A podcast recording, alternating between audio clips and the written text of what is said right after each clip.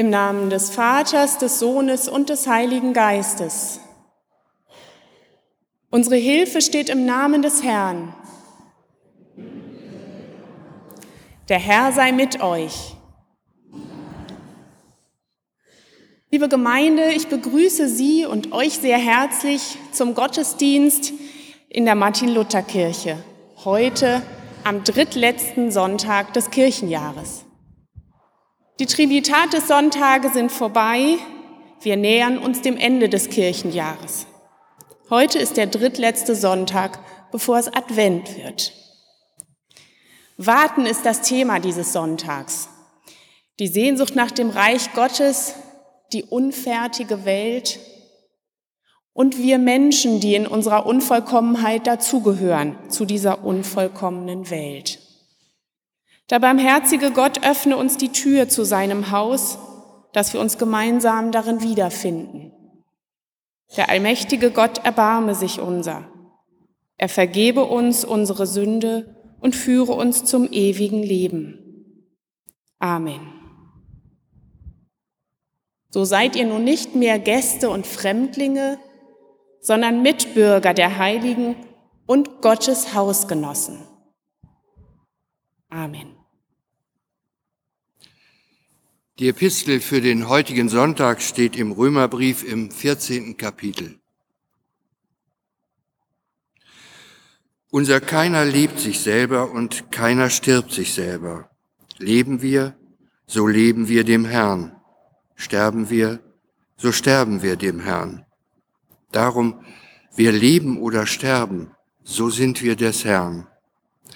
Denn dazu ist Christus gestorben und wieder lebendig geworden, dass er über Tote und Lebende Herr sei. Das Evangelium steht bei Lukas im 17. Kapitel. Als Jesus von den Pharisäern gefragt wurde, wann kommt das Reich Gottes, antwortete er ihnen und sprach, das Reich Gottes kommt nicht so, dass man's beobachten kann. Man wird auch nicht sagen, siehe, hier ist es oder da ist es. Denn siehe, das Reich Gottes ist mitten unter euch. Er sprach aber zu den Jüngern, es wird die Zeit kommen, in der ihr begehren werdet, zu sehen einen der Tage des Menschensohns und werdet ihn nicht sehen. Und sie werden zu euch sagen, siehe da oder siehe hier. Geht nicht hin und lauft ihnen nicht nach. Denn wie der Blitz aufblitzt und leuchtet von einem Ende des Himmels zum anderen, so wird der Menschensohn an seinem Tage sein. Kann das Wort Gottes uns tragen durch die Finsternis in einen kommenden Frieden? Liebe Gemeinde, das Reformationsjubiläum ist gerade erst vorbei. Aber ich möchte trotzdem heute nochmal mit einer Luthergeschichte anfangen, mit einem kleinen Echo aus Wittenberg 1517. Als Martin Luther seine 95 Thesen zu Papier gebracht hatte, las er sie noch einmal sorgfältig durch. Er fröstelte. Das meiste von dem, was er hier geschrieben hatte, hatte er längst seiner Wittenberger Gemeinde gepredigt. Vergangenen Sommer hatte er sich damit an die akademischen Kreise gewandt, in denen er sich bewegte. Aber das reichte nicht. Alle Menschen, auch die außerhalb Wittenbergs, mussten aufhören zu denken, ihr Seelenfriede sei ein Sonderangebot. Die gute Nachricht, dass die Gnade Gottes ein Geschenk und keine Ware ist, gehörte an die Türen geschlagen und auf dem Marktplatz ausgerufen. Die Spatzen müssten sie von den Dächern pfeifen. Die ganze Kirche musste sich ändern. Luther zog sich an, um nach draußen zu gehen, zur Druckerei. Noch einmal warf er einen Blick auf das eng beschriebene Blatt. Der wahre Schatz der Kirche ist das hochheilige Evangelium von der Herrlichkeit und Gnade Gottes, las er seine eigenen Worte. These Nummer 62. Das war ebenso richtig wie ungefährlich. Aber da standen noch mehr Sätze, und diese waren alles andere als ungefährlich. Die grenzten an Hochverrat. Und was mit Hochverrätern geschah, das wusste man ja. Plötzlich wurde ihm übel. Er hielt sich an der Tischkante fest, kalter Schweiß trat ihm auf die Stirn. Ich habe gelobt, Mönch zu werden, weil ich leben wollte und nicht sterben, dachte er, aber er wusste, dass das kein Grund war und fand schnell einen anderen. Ich werde hier noch gebraucht. Die Wahrheit wird sich in aller Stille weiter verbreiten, bis die Zeit reif ist. Ich muss vorsichtig sein. Und dann packte er das Blatt und zerriss es bis zur Unkenntlichkeit. Liebe Gemeinde, so ist die Geschichte natürlich nicht ausgegangen. Martin Luther hat sich zur Druckerei aufgemacht und hat seine Thesen dort drucken lassen. Es dauerte nicht lange, bis die Spatzen seine Worte von den Dächern pfiffen. Und sie stießen auf offene Ohren. Denn die Zeit, lautstark an das Evangelium von Gottes freier Gnade zu erinnern, war bereits reif. Aber doch hätte Luther seine Entscheidung, mit seinen Glaubensüberzeugungen an die Öffentlichkeit zu gehen, er hätte diese Entscheidung um Haaresbreite mit dem Leben bezahlt. Und er wäre nicht der Erste gewesen und auch nicht der Letzte. Schon die ersten Jahrzehnte des Christentums sind geprägt von Verfolgungen. In jener Zeit, in der Zeit der Apostel und Evangelisten, weiß man nie im Voraus, wie die Predigt von Jesus Christus aufgenommen wird. Es kann gut gehen, so dass Menschen glauben und sich taufen lassen, aber es kann auch lebensgefährlich werden. Und es wird von Jahr zu Jahr heikler. Ein Spiegel davon findet sich im Matthäusevangelium. Da wird im zehnten Kapitel erzählt, dass Jesus seine Jünger aussendet, damit sie predigen, Kranke heilen und böse Geister austreiben. Ich sende euch wie Schafe mitten unter die Wölfe, sagt er zu denen, die seine Worte weitertragen sollen.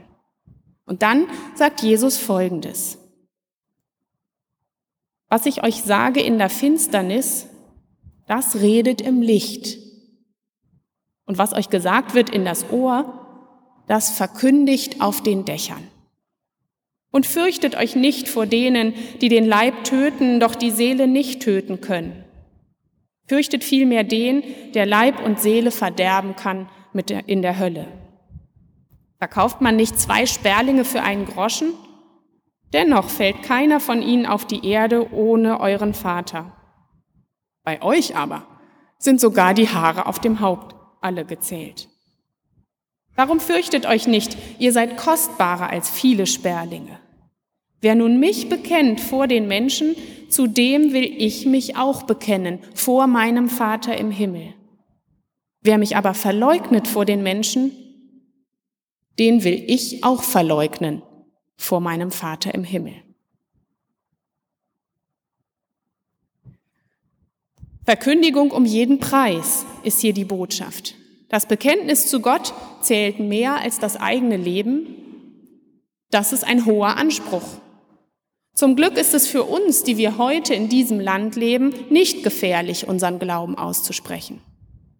Lange Zeit aber war das anders, vor allem wenn die eigene Überzeugung nicht ganz der allgemeinen Lehre entsprach.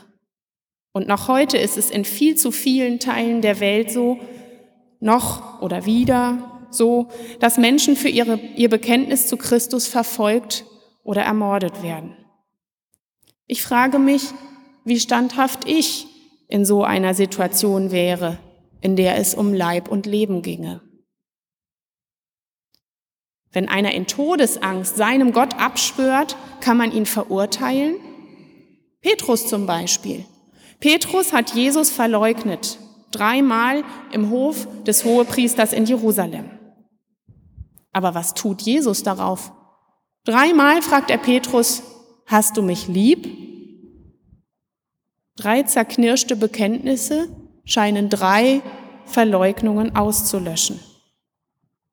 Der Auferstandene vergibt seinem Jünger, statt ihn zu verurteilen, statt ihn bei seinem Vater zu verleugnen. So erzählt es jedenfalls das Johannesevangelium. Offenbar hat Jesus doch nicht fertiggebracht, was er nach dem Matthäusevangelium noch angedroht hatte. Und wem wollen wir nun glauben? dem Evangelisten Matthäus, bei dem Jesus als strenger und konsequenter Gottessohn begegnet? Oder lieber doch dem Evangelisten Johannes, der Jesus als Hirten schildert, der stehen bleibt und wartet, der sich umsieht und sagt, folge mir nach. Darf man zwei Evangelien gegeneinander ausspielen und sich aussuchen, was einem besser gefällt? Der wahre Schatz der Kirche ist das hochheilige Evangelium von der Herrlichkeit und Gnade Gottes, hat Martin Luther in seiner 62. 62. These geschrieben. Herrlichkeit und Gnade findet man bei dem vergebenen Jesus des Johannesevangeliums mehr als bei dem Jesus des Evangelisten Matthäus, der dem versagenden Menschen die kalte Schulter zeigt. Aber man kann Martin Luthers These auch anders betonen. Der wahre Schatz der Kirche ist das hochheilige Evangelium von der Herrlichkeit und Gnade Gottes. Hier hört man ein Echo des strengen Matthäus, demzufolge Jesus ein Bekenntnis unter allen Umständen fordert.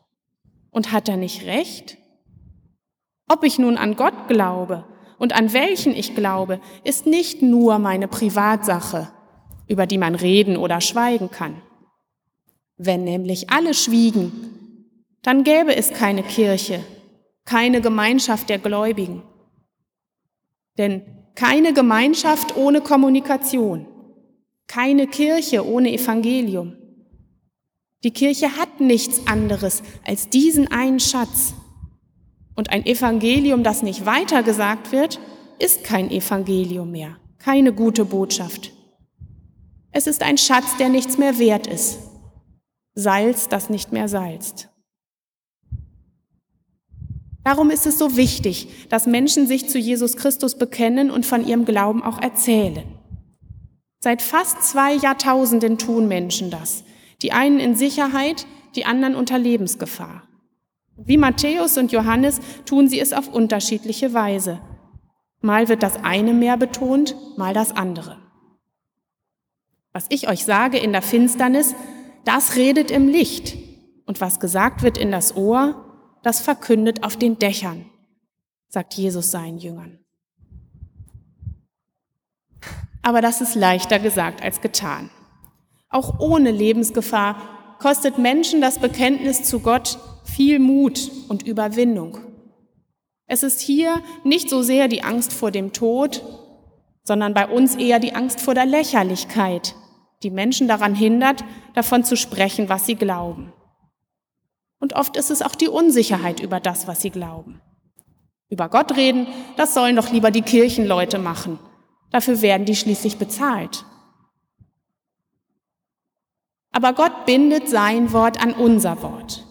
Gott ist Mensch geworden und Gottes Wort ist Menschenwort geworden. Das ermöglicht ihm, auch durch die Stimme von Menschen hindurch gehört zu werden.